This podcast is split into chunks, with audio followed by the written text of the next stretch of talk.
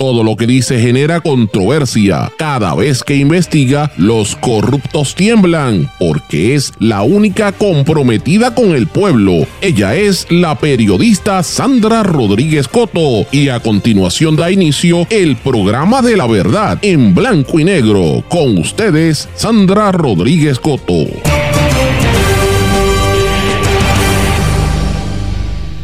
Protesta y caos en la oficina del Contralor y hoy hablo de Boriquén, Isla Semí. Bienvenidos a su programa en blanco y negro con Sandra para hoy viernes 17 de noviembre de 2023. Les saluda Sandra Rodríguez Coto. Motín a bordo en la oficina de la Contralor. Trascienden audios de la Contralor Yasmín Valdivieso admitiendo la poca productividad en su oficina y criticando al gobernador Pierluisi y a los legisladores. Mientras tanto, auditores hoy fueron vestidos de negro en protesta contra ella. Maravillosa Boriquén, Isla Semí de Mirinari Álvarez Astacio anoche abrió la exposición de la reconocida artista puertorriqueña en la Galería Guatibiri de Río Piedras con una muestra de los colores de nuestra cultura. Empleados públicos recibirán bono navideño de mil dólares, pero la economía no mejora lo suficiente para impulsar el crecimiento empresarial de la isla. En aumento la preocupación de los consumidores puertorriqueños por la inflación. Justicia investiga a Luma por contratar ingenieros sin licencia. Familia viequense prevalece ante intento del gobierno de desestimar demanda por negligencia médica. La campana de Portacelli, hallazgo arqueológico o es una leyenda. El anuncio del supuesto hallazgo de un artefacto de valor histórico ha desatado una controversia sobre su procedencia. Entre Braulio, Guilfú y Pierluisi se impone la cultura del entretenimiento en Puerto Rico y los Latin Grammy más españoles coronan a la furcada de Shakira, Carol G, Bizarrap, Bad Bunny, Eladio y hasta Tego Calderón. Vamos a hablar de estas y otras noticias en la edición de hoy de En Blanco y Negro con Sandra. Este es un programa independiente, sindicalizado. Significa que se transmite simultáneamente a través de una serie de medios que son los más fuertes en sus respectivas regiones, también por sus plataformas digitales y redes sociales. Estos medios son Cadena WIAC, compuesta por WYAC 930 AM Cabo Rojo Mayagüez, WISA 1390 desde Isabela, WIAC 740 de la zona metropolitana. Nos sintonizan por WLRP 1460 AM Radio Raíces, la Voz del Pepino en San Sebastián, por el X61 que es el 610 AM, 94.3 FM, Patillas, Guayama y todo el sureste y este del país, y también por WPAB 550 AM Ponce y ECO 93.1 FM, además de que puede escucharnos por mundolatinopr.com y una vez salimos del aire este programa va a todas las plataformas de podcast. Pero vamos de lleno con los temas para el día de hoy. En blanco y negro con Sandra Rodríguez Coto.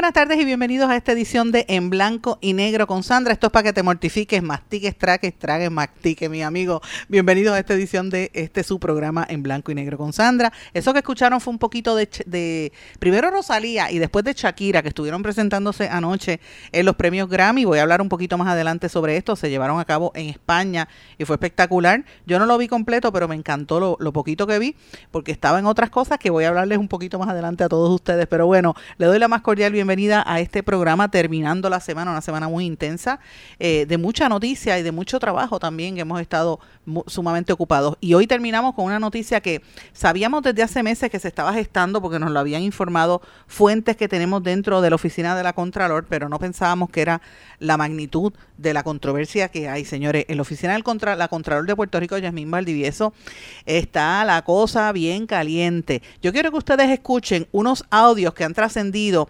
de cómo se expresa la Contralora de Puerto Rico, Yasmín Valdivieso.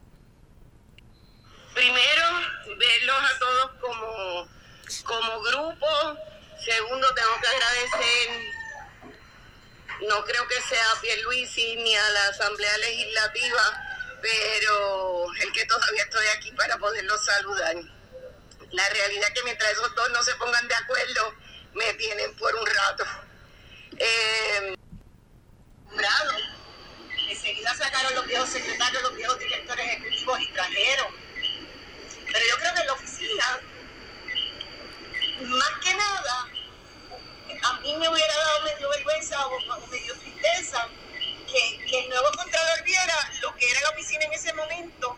Y entonces que como que Dios permitió que yo me quedara un tiempo porque yo sabía que aunque había bajado nuestra producción, aunque no estábamos dando lo mejor de mí, como yo los conozco y sé lo que pueden dar.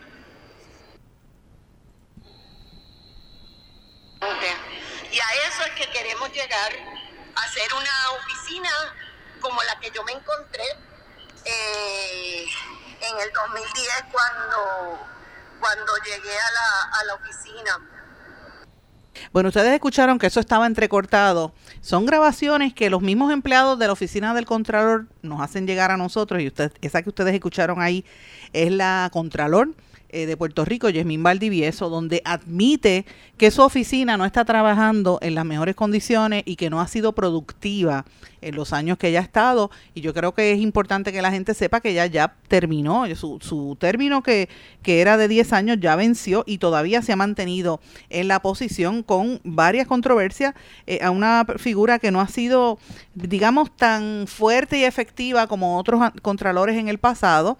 Eh, pero que también eh, recordemos que hubo controversias cuando fue nombrada, porque habían unos señalamientos sobre ejecutorias de ella antes de llegar a la Contraloría de Puerto Rico. Así que eso es, eso es la realidad. ¿Y por qué yo pongo esto en perspectiva y por qué puse esos pedazos de ese audio que es mucho más extenso? Pues tuve que editarlo porque había partes que no se escuchaban o partes que no, eh, ¿verdad? las palabras no eran las correctas eh, y, de hecho los audios que nos hicieron llegar, que nosotros corroboramos, estaban como picados, ¿verdad? Estaban editados. Así que eh, quise compartirlo, pero me parece que es importante que escuchen que desde de la misma boca de ella se admite que la Contraloría no ha estado trabajando como se debe. De hecho, si usted se pone a mirar tantos casos de corrupción que hay en Puerto Rico y, la, y, es como si no existiera nadie en esa oficina, bueno, el término de ella venció hace ya bastante tiempo. Aquí en Puerto Rico el gobierno va a tener que hacer algo porque tanto es la, la oficina de la Contralor como la presidenta del panel del fiscal del especial independiente son términos que duran 10 años y se supone que ya eh, hubiesen cambiado, no los han cambiado. Pero eh, volviendo aquí al caso de la Contralor, hay una serie de eh, dificultades que están ocurriendo y de irregularidades y de problemas internos que hay en esa agencia. Yo quiero mencionarles que el pasado 5 de octubre la Oficina del Contralor emitió un comunicado de prensa relacionado al proyecto R3. En ese proyecto, y para que ustedes vean cómo está la cosa allí, en ese proyecto le asignan casos a, a los auditores para evaluar y visitar hogares de personas que recibieron ayudas para la vivienda. Eh, se estableció el 3 de noviembre del 2023, o sea, yo diría que la semana, hace dos semanas prácticamente, el día de mi cumpleaños, el 3 de noviembre. Esa era la fecha para culminar las visitas y entregar la información recopilada.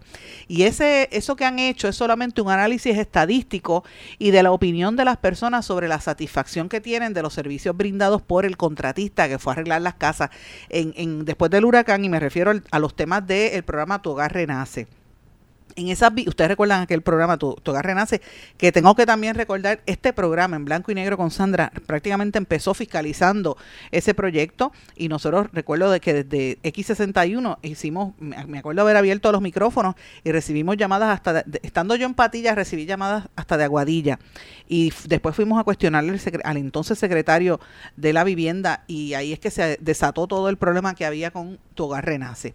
Pero en la oficina del Contralor, después de tantos años, ahora es que están investigando y dice que este proyecto que han hecho es solo un análisis estadístico y de la opinión de las personas sobre la satisfacción de los servicios que habían sido brindados por los contratistas. Para las visitas se utilizaron cientos de auditores donde se les pagaban los sueldos y las dietas de millaje y almuerzo. El análisis, estudio o como se le llame, les preocupa a los empleados porque tienen la inquietud de que no se audite o se investigue dentro de la oficina del Contralor, como ocurrió precisamente con este programa cuando empezó Tu Hogar Renace, el cual no se investigó. Oigan lo que les estoy diciendo.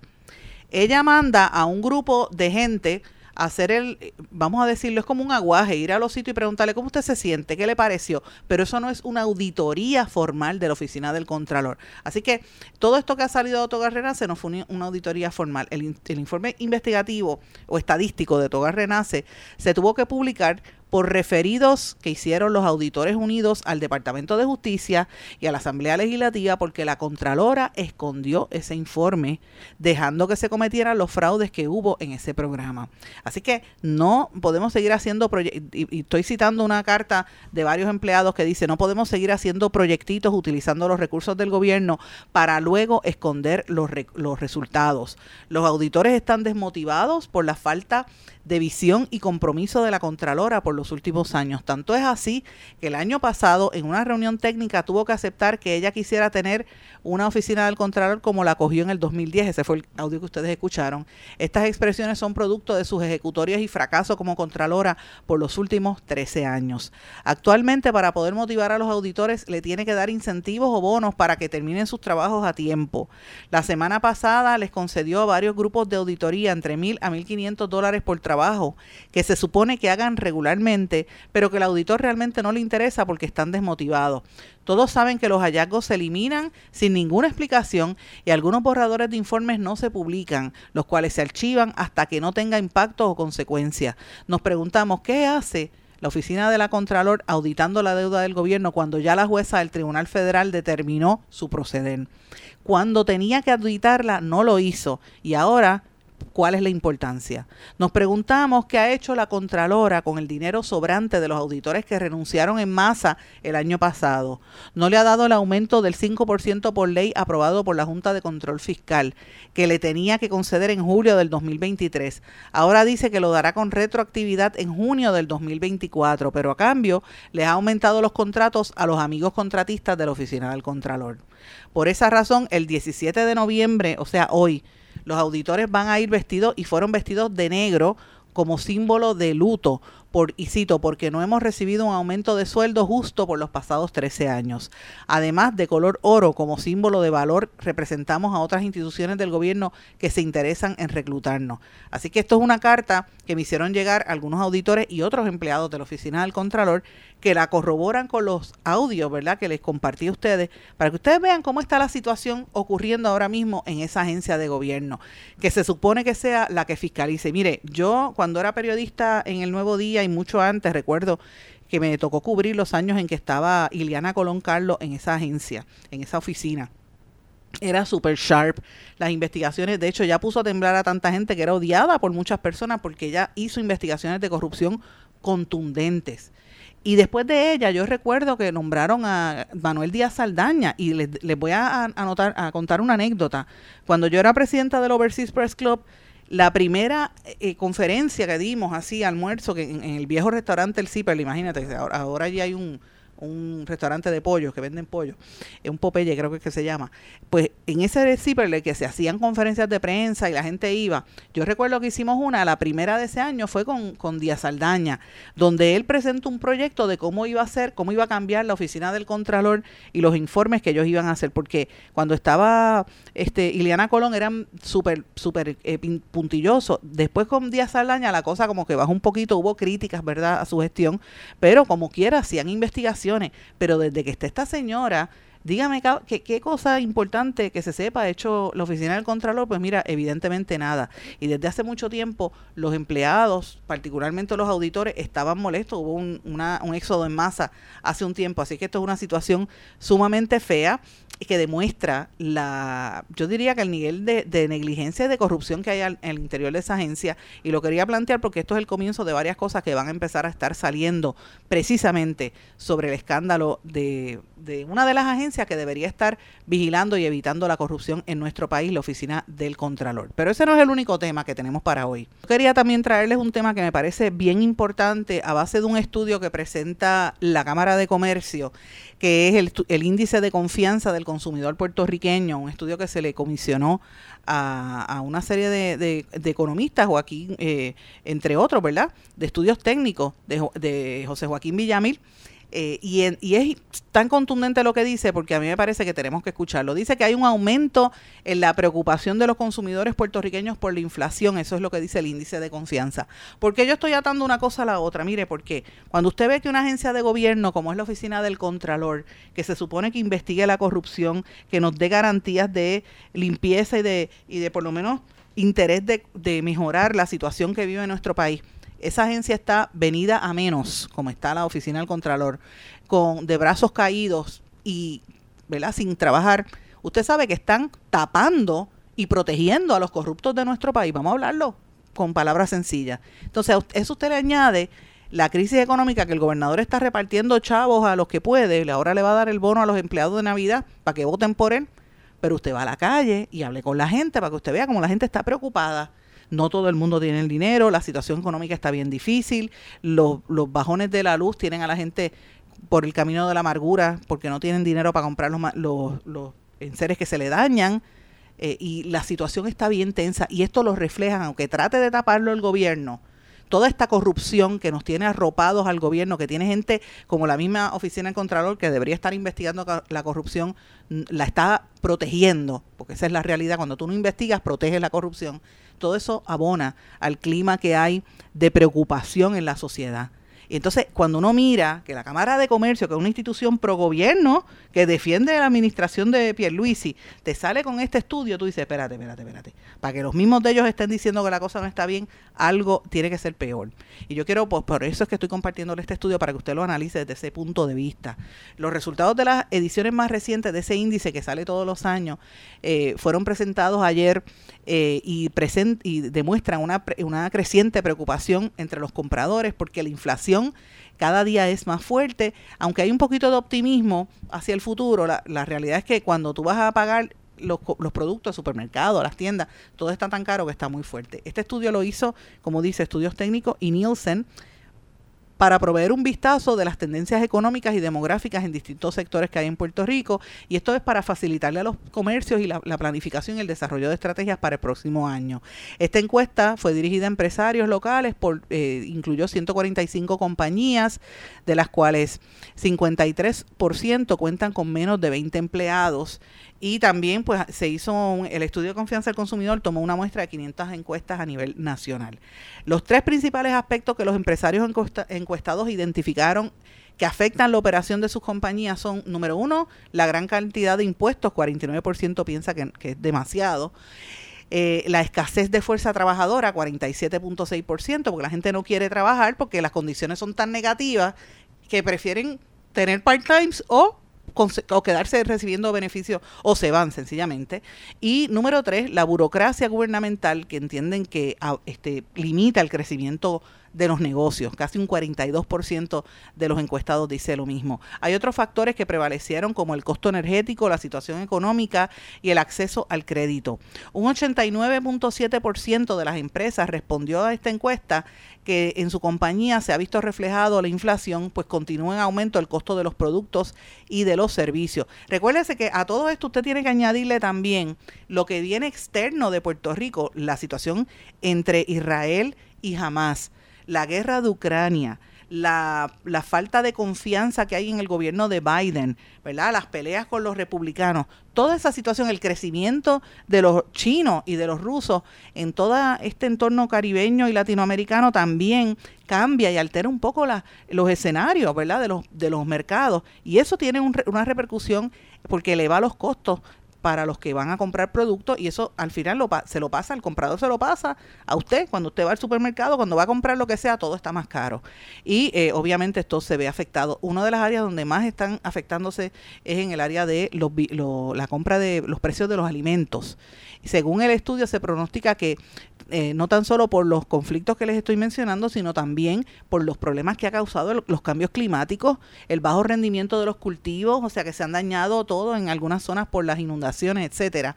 Eh, y esto pues pone todo muy difícil. Las expectativas a corto plazo que se anticipa además una posible normalización en las tasas de interés previo a la crisis financiera. Así que esto es interesante. Eh, la inversión de fondos federales para la reconstrucción en Puerto Rico va a ser esencial para tener un poco de crecimiento económico y que eh, dice Villamil que solamente han eh, desembolsado un 41% de los 46 mil millones otorgados por FEMA en subvenciones adicionales para cubrir los gastos que había dejado el huracán María.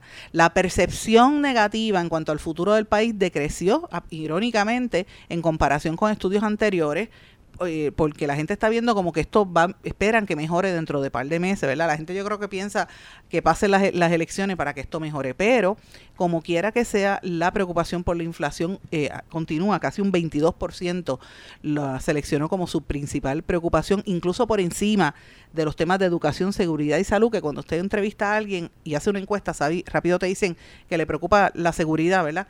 Por encima de eso un 22% ha dicho que es la inflación. El informe de la confianza del consumidor puertorriqueño, según esto, dice que el gasto en general en alimentos y en artículos del hogar presentó una baja en comparación con las últimas tres mediciones, llegando a 500 dólares, que fue más o menos lo que se gastaba en el año 2021. Sin embargo, la repartición del gasto se mantiene porque los supermercados de cadena y las tiendas de, conveniencia, las convenience stores, continúan manteniendo la mayor participación del mercado. Los dólares, eh, los dólares que se mueven en la calle van directamente relacionados a un aumento de precios, dice Tatiana Irizarri de Nielsen. En cuanto a los hábitos de compra, de los consumidores locales, el estudio apunta que los puertorriqueños prefieren adquirir el canal físico principalmente para asegurar los productos comprados que cumplan con sus expectativas de calidad. Un 61% de los consumidores respondieron que en los últimos seis meses no han usado plataformas digitales para comprar alimentos, artículos de aseo personal y de limpieza para el hogar esto es importante porque en la pandemia, pues obviamente todo el mundo se quedaba en las casas y compraba por internet, pero eso ha ido, esa tendencia ha ido cambiando. La gente prefiere ir a la calle y buscarse los especiales a ver si los consigue, ¿verdad?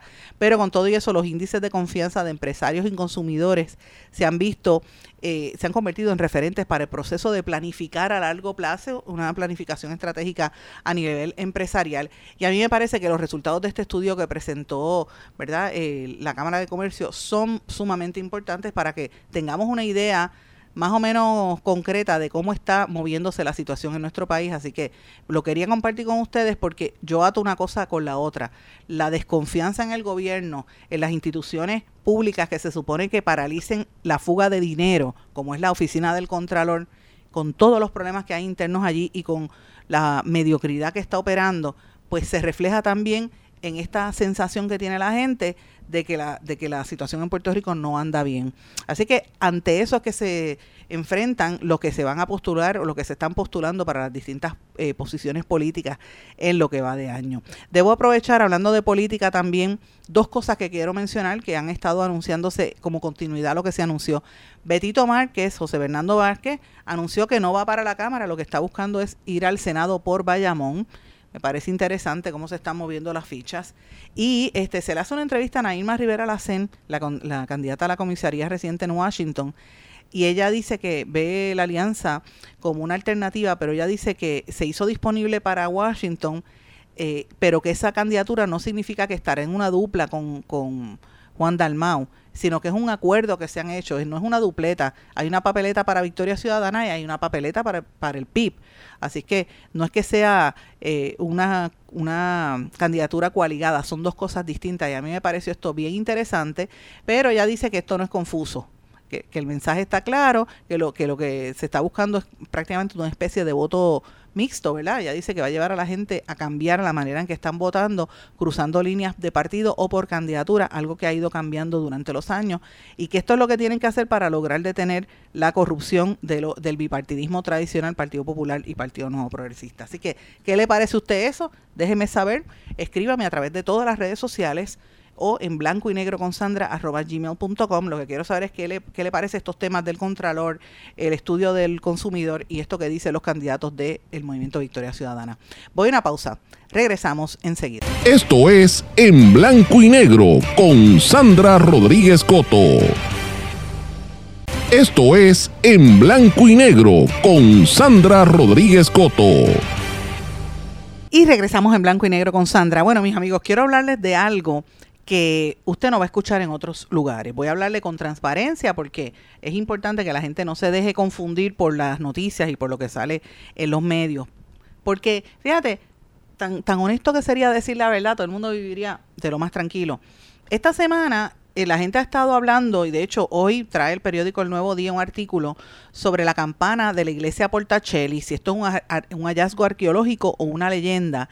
Y esto lo traigo porque, pues, esto ha generado una controversia grandísima en torno a si esa pieza la encontraron ahora o no y eh, sobre todo porque este fin de semana se va a estar llevando a cabo la campechada allá en San Germán, que de hecho si hay alguien que me dé me avisa, que estoy loca por, por llegar y no quiero guiar para allá, que está lejos, pero estoy parece que va a estar maravilloso las actividades que tienen planificadas para este fin de semana allí en la campechada.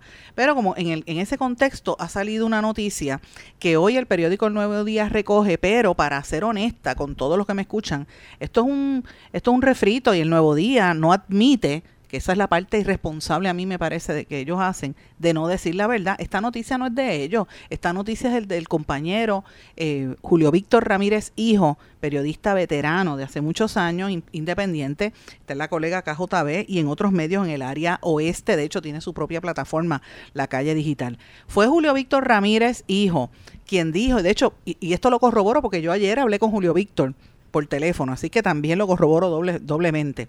Julio Víctor saca en su plataforma de la calle digital hace como, al principio de esta semana el tema de que si había aparecido o no una campana. ¿Por qué? Porque los oficiales de prensa, que ahí está también el amigo Mar Matos, queridísimo amigo Mar Matos, a quien adoro, que está ah, eh, colaborando con el alcalde de eh, San Germán, y dan a conocer de que había aparecido esta campana y se tornó, se formó esta controversia de si fue que la descubrieron ahora, que si estaba perdida, que si no se sabe, la campana no estaba perdida, la, campana estuvo perdida en los años 70, que fue cuando la encontraron. Así que ahí es donde viene esa controversia.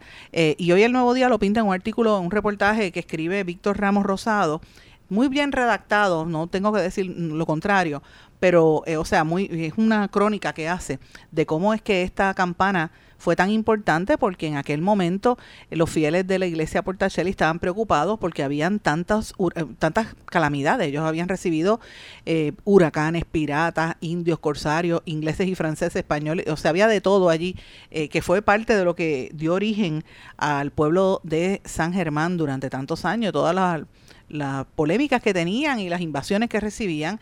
Así que eh, ellos pensaban que la campana, estoy hablando en el siglo, hace tres siglos, ¿verdad? Pensaban que la campana era maldita y la habían escondido, después es que aparece. Yo quiero compartir con ustedes parte de lo que entrevista el Nuevo Día, pero que como dije, esto no es original de ellos, esta historia la sacó el lunes el compañero Julio Víctor Ramírez, pero quiero que escuchen parte de lo que trasciende con esta historia. Para ser más exacto, en el mes de enero del presente año 2023, eh, visité a mi amigo Gutiérrez, Ronaldo Gutiérrez. Yo lo conocía de vista, por ser casi vecino de la calle Río, pues yo me quería allí. Y, él me habló de la campana y me la enseñó, me la demostró. Y me explicó que en una creciente, alrededor de 40 años pasados, sí que fue antes de los 80, con toda probabilidad, en una de esas crecientes él vio esa campana y la sacó y la tuvo en su casa, guardada. Eh, el doctor Mark, usted como puede, usted juzga y recibe la información. Usted toma su propia y personal determinación a base de la información. Eh, entonces, el doctor Márquez le hizo una oferta le dio a, a Gutiérrez que le interesaba, que le interesaba adquirir la campana. Honestamente, en otra reunión adicional, eh, Gutiérrez le sugería a Gutiérrez un precio. No sé, son asuntos, son asuntos privados en su totalidad en cuanto le vendió la campana Gutiérrez al médico. Y el médico se la trajo y le puso un pedestal. Alrededor de esta campana, pues hay una leyenda. Se dice, se dice, por ejemplo, como le explica aquí el doctor Teo Rivel, que la campana fue donada por hermana de Foix, la segunda esposa de eh, Fernando el Católico. Y la donó a San Germán y que en la Santa María de los Remedios de la iglesia, según el relato del doctor Torre River, la campana era de bronce, es de bronce, muy grande y muy pesada, cuyo sonido, esto es lo que ha llamado mucho la atención a la gente, llegaba a largas distancias. Entonces dice que, que el canónigo Diego de Torres Vargas, en su memoria, da a entender que sí, que esa campana era verdadera. Puede decir que además había agua salutífera, había una campana y otro artefacto más que eh, ayudaba al pueblo. Así es que las palabras de, del canónigo Diego de Torres Vargas aparentemente confirman la existencia de la dicha campana.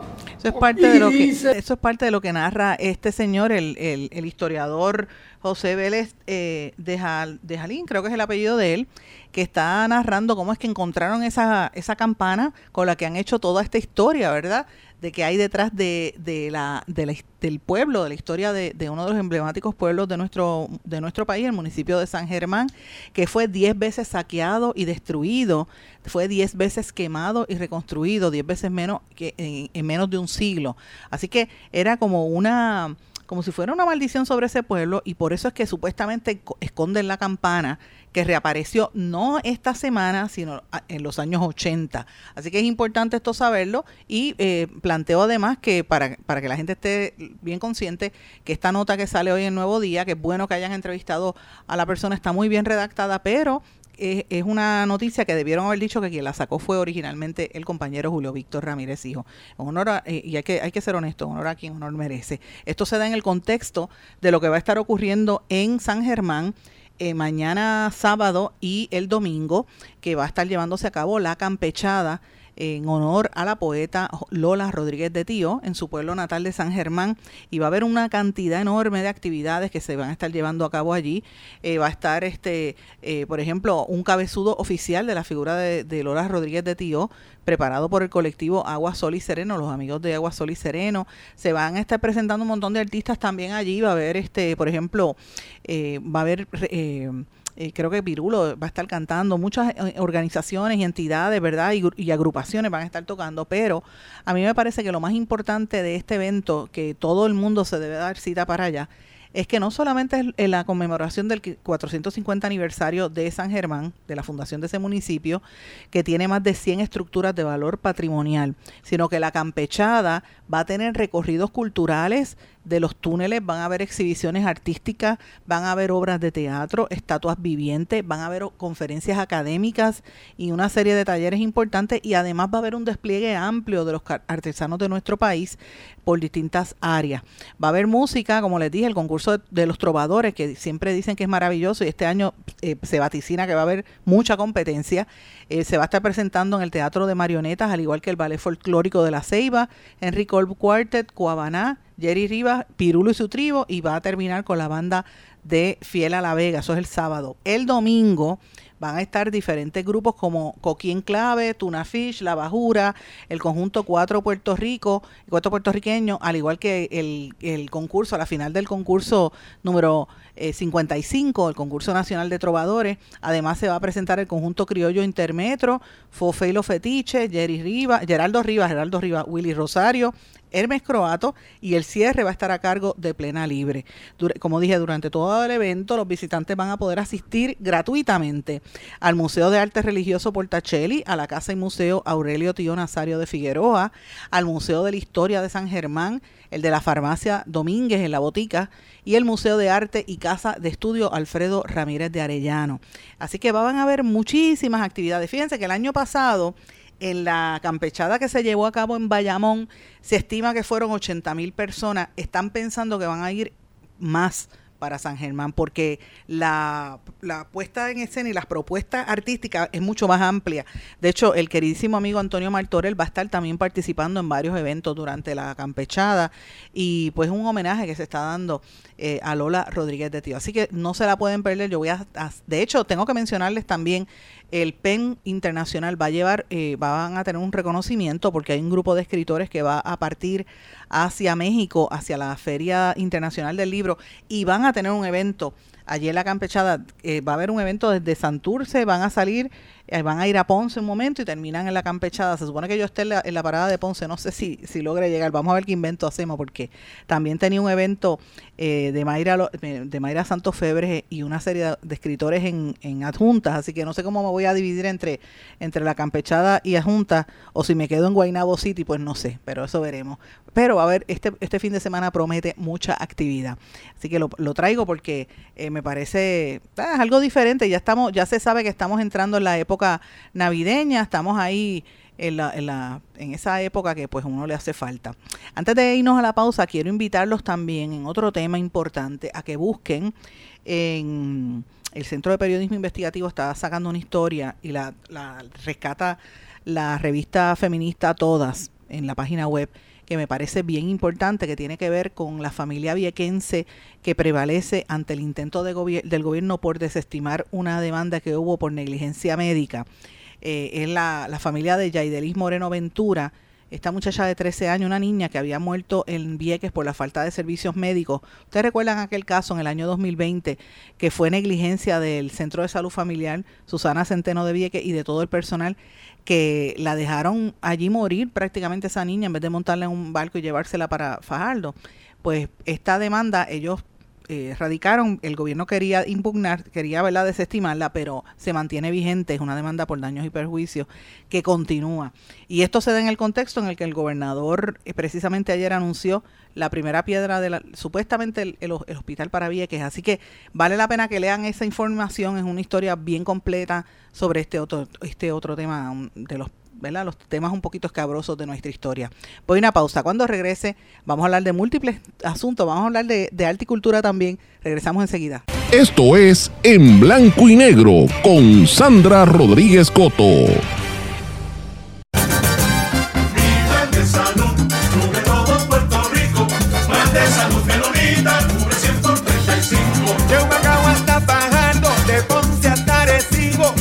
De salud menonita, cubre 100 por 35. De Santa Isabel a Caguas, de San Juan hasta y bonito. Plan de salud menonita, cubre 100 por 35.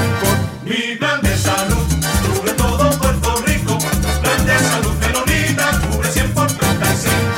35. Quites el dolor de cabeza con sus obligaciones de contabilidad con los servicios que presta Villalba y Villalba Company. Directo, personal y con sensibilidad humana. Lo que se busque un verdadero asesor de contabilidad para todo tipo de servicio de contabilidad, pago de IBU, pago de nómina, informes trimestrales y anuales y otros. Ofrecen servicio directo personalizado. Villalba y Villalba Company. Para orientaciones, su teléfono el 939-336-5774.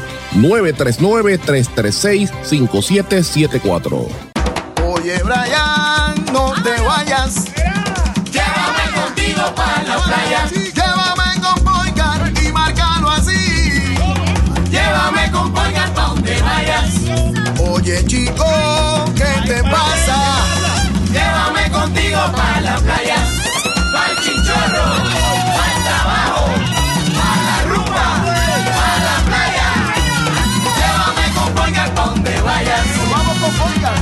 Legisladores, no al proyecto del Senado 258. Este proyecto de ley 258 tiene una enmienda que permite a las farmacias realizar pruebas de laboratorio. El laboratorio es el único lugar autorizado en ley para la realización de pruebas y reportar resultados. El laboratorio clínico lleva controles específicos para ofrecer resultados exactos en los que puedes confiar para el cuidado de tu salud. No te arriesgues por la salud de todos. Dile no a la enmienda que permite la realización de pruebas de laboratorios en las farmacias. Legisladores, voten no al proyecto del Senado 258. Mensaje de la Asociación de Laboratorios Clínicos de Puerto Rico. Esto es En Blanco y Negro con Sandra Rodríguez Coto. Y regresamos en blanco y negro con Sandra. Bueno, anoche tuve una oportunidad de esas maravillosas de reencontrarme con gente bien querida.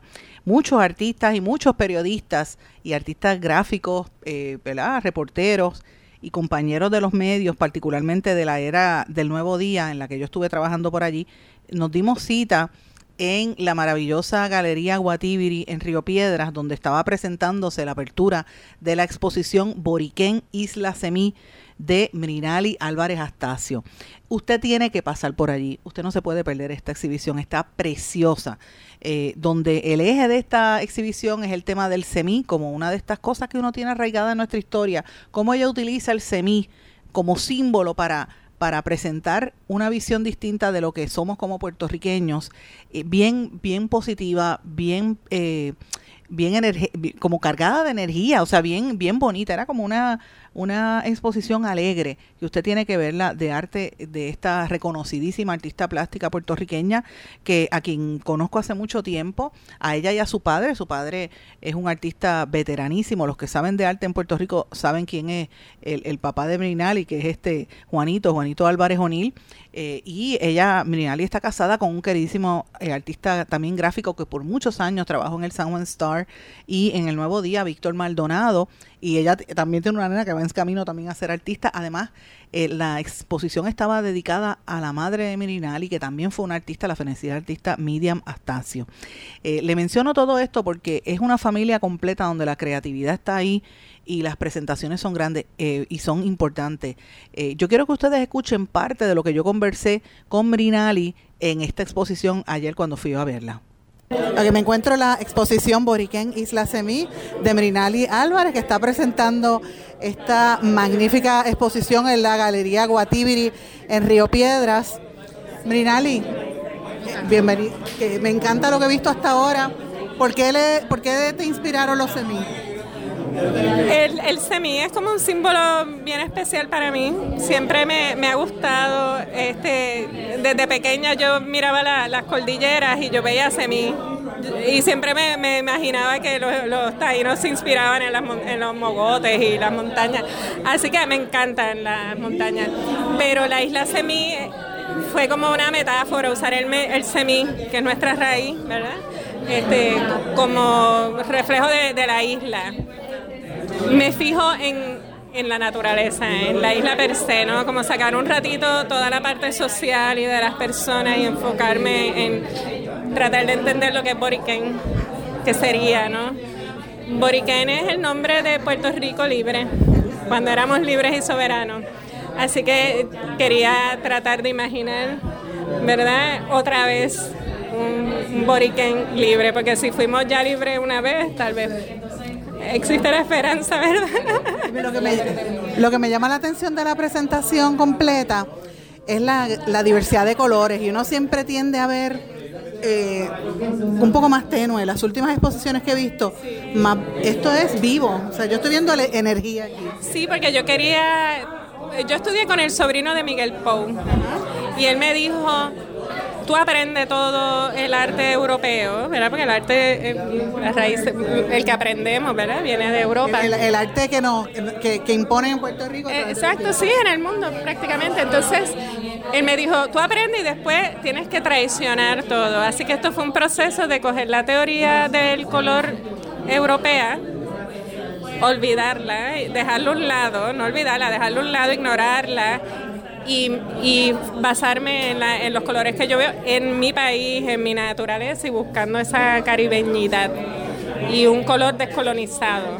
Me, me gustan mucho los tonos de rosa y entonces obviamente es Isla Semí, todos son semillas y, y es, es, es como si estuviera, es bien caribeña y, y esta tendencia no la había visto. No sé si es tu innovación eh, de tu experiencia de venir de Europa, de, de estudiar, terminaste el, el, el doctorado en Cambridge fue, ¿verdad? Sí, sí. En Cambridge University y como que me imagino que necesitabas ver esos colores estando por allá. Bueno, eh, mi historia, como siempre estudié fuera de Puerto Rico en Estados Unidos y, y Europa, pues siempre me criticaban los colores, me decían que era muy caribeño, muy étnico, entonces yo soy ultra rebelde, o sea, y yo lo defendía. Yo dije, no, yo voy a usar eso y más. Me acuerdo que lo conversamos en una ocasión. Exacto. Sí, porque querían llevarte a los colores tradicionales. Exacto, entonces pues no, yo no puedo hacer eso, no, no puedo eh, tradicionales. De hecho, yo quería, siempre he tenido presente una búsqueda de lo que sería un arte boricua sin influencia, ¿verdad? De, de, de los gringos, de Europa, ¿no? Buscar qué seríamos, qué somos, ¿no? Cómo es ese arte y, y pues empecé por los colores. Está preciosa, está preciosa. ¿Y cuánto tiempo va a estar aquí? ¿Empezó hoy? Dos semanas, hasta el 30 de noviembre. Ay, qué pena, pero está preciosa. Así que te deseo el mayor de los éxitos. Gracias, gracias. Esa fue parte de la conversación que sostuve con Brinali anoche y yo quiero para que la gente sepa poner un poco en contexto, Brinali terminó una maestría y el doctorado en ilustración de libros infantiles de la prestigiosa Universidad de Cambridge en Inglaterra, concretamente del Cambridge School of Art en el Reino Unido y los logros académicos que esta joven puertorriqueña ha tenido enriquecen una trayectoria amplia de muchos reconocimientos obtenidos tanto en Puerto Rico como en el extranjero. En el año pasado, por ejemplo, Minali se convirtió en la primera ilustradora autora en ganar el premio Letras Boricuas de la Andrew Mellon Foundation y la Fundación Flamboyant. A lo largo de los últimos 15 años ha publicado como ilustradora y coautora sobre una veintena de libros infantiles y juveniles. Además ha recibido numerosos premios por su trabajo, incluyendo el Latino Book Awards, que eh, se lo ganó el año pasado, y el capítulo de UNESCO de Puerto Rico, entre otros. En diciembre, Brinali Álvarez Astacio ganó el Premio Nacional que otorga PEN Internacional de Puerto Rico en la categoría de literatura para infantes con el libro Piecitos de Bebé y una mención honorífica por las ilustraciones que hizo para el libro Los colores de To del maestro Antonio Martorell. Esta prolífica ilustradora puertorriqueña, como dije, es hija del veterano artista Juanito Álvarez O'Neill, esposa de, eh, hija también de la fenecida artista Miriam Asancio y esposa del eh, artista gráfico eh, Víctor Maldonado. Así es que por eso es que anoche se dieron cita en esta, en esta ¿verdad? exposición tantos artistas plásticos, periodistas, muchas personalidades del arte, del mundo de las comunicaciones que estuvieron dando su apoyo anoche. Yo les invito a todos a que vayan a verla.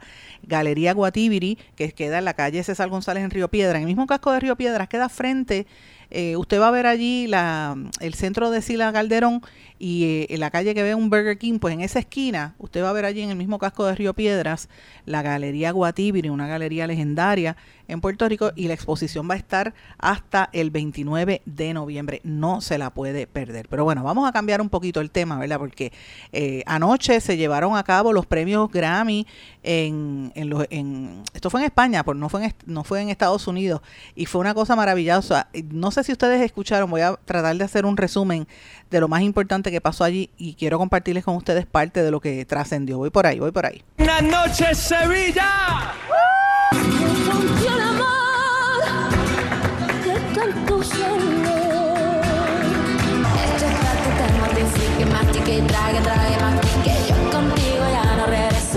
Este premio yo se lo quiero dedicar a mis hijos, Milan y Sasha, porque les he prometido que voy a ser feliz. Porque como dice un amigo, en el pasado ya no hay nada, solo se recuerda el futuro. Mañana será bonito. Eh, tener el álbum del año es demasiado chimba. No puedo creer que ese año el álbum de música urbana lo tiene una mujer. ¡Qué chido! Eh, bueno, muchísimas gracias a la Academia. Esto es una sorpresa absoluta, no puedo creer. Esto es de todos los flamencos. Me he emocionado al ver la foto de Enrique Morente.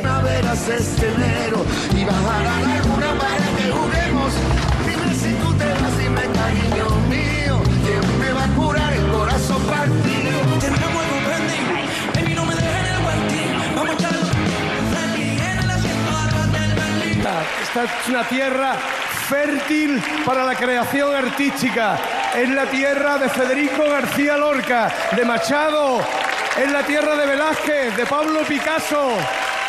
Dándome la posibilidad de ser la italiana más latina de todo el mundo.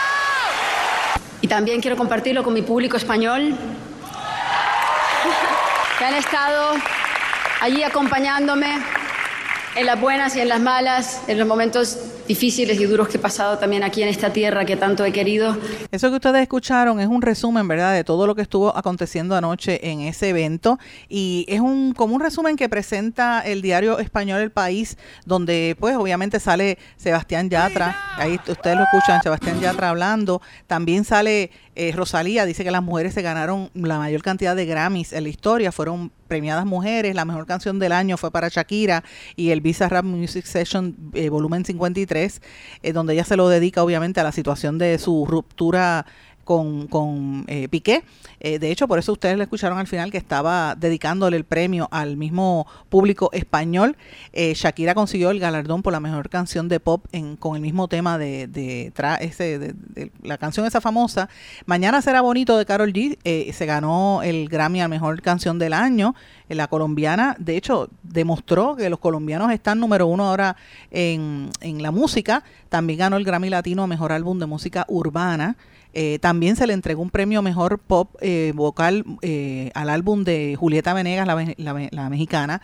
El gramófono al mejor álbum flamenco fue para Nina Cantoni. Eh, hubo un, un espectáculo buenísimo de Alejandro Sanz, también cantó Raúl Alejandro, que de hecho Raúl Alejandro cantó con eh, mientras estaba Juanes tocando la guitarra, eh, que estuvo maravilloso. Creo yo que, que Raúl Alejandro le da 20 patadas a la Rosalía, ¿verdad? Me gusta más el cantante puertorriqueño que ella, tengo que decirlo. Y al final el que ustedes escucharon fue Antonio Banderas, que hizo un reconocimiento especial para él, y él a su vez reconoció la tierra de eh, Sevilla, donde se llevó, de- o sea, la tierra española, donde se llevó a cabo pues todo este premio. A Laura Pausini le dieron el premio de persona del año, la italiana que se ha hecho famosa por cantar en español, ¿verdad?